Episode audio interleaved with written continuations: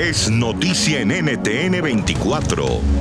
Hola, soy Gustavo Alegret y hoy en Club de Prensa con Néstor Aburto desde Santiago de Chile y con Javier Garza desde México hablamos sobre la gestión de Sebastián Piñera, la gestión de la crisis, la crisis de salud, pero también la económica que se le está convirtiendo en una crisis política en la calle la situación es más bien de dudas y pocas certezas. Ellos indican de que si bien el gobierno ha hecho anuncios en materia de planificación y de apoyo, estos eh, no están llegando, por ejemplo, a personas que tenían rentas por, por ejemplo, sobre los dos mil dólares, que pese a ganar dos mil dólares, hoy definitivamente no tienen trabajo, no tienen de dónde sacar y tenían un ritmo de vida que podríamos decir iba aumentando, o sea, era una clase media emergente. Sin embargo, la pandemia los ha dejado sin trabajo y con deudas de arrastre.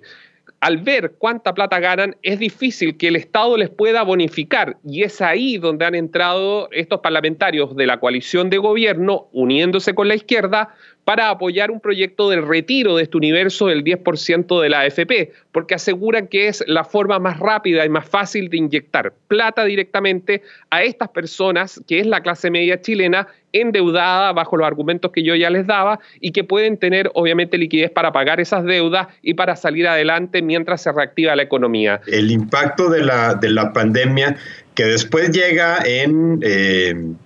la hambruna o la, o la pobreza alimentaria porque llega de, distintas maneras. Por una parte, eh, la pandemia y la baja de la actividad económica pues te obligan entonces también a, a reducir eh, la producción de, alimentos. Eh, esto es en distintos sectores, se mide por distintos sectores. Por ejemplo, lo que es la agricultura directa casi no se ha suspendido. Chile era el país más pobre en 1990 de la región. Sin embargo, a través de los más de 20 acuerdos, de 38 acuerdos de libre comercio que hay con el mundo entero, eh, esta, este boom que vino de mano del gobierno socialista de Ricardo Lagos con la generación de nuevas autopistas, infraestructura vial, hizo que la minería y otros pudieran crecer y emerger. Y hoy día es uno de los países que tiene mayor PIB de todos en cuanto a ingresos. Y el problema es que este modelo, y ahí es donde dicen los chilenos, esto es lo que nos cansa, es la desigualdad tenemos cargos eh, dentro de las mismas empresas que son multimillonarios sus sueldos, mientras que la misma persona que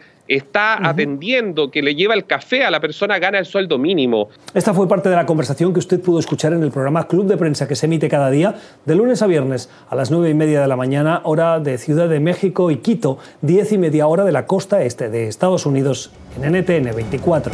NTN 24, el canal internacional de noticias con información de interés para los hispanos en el mundo.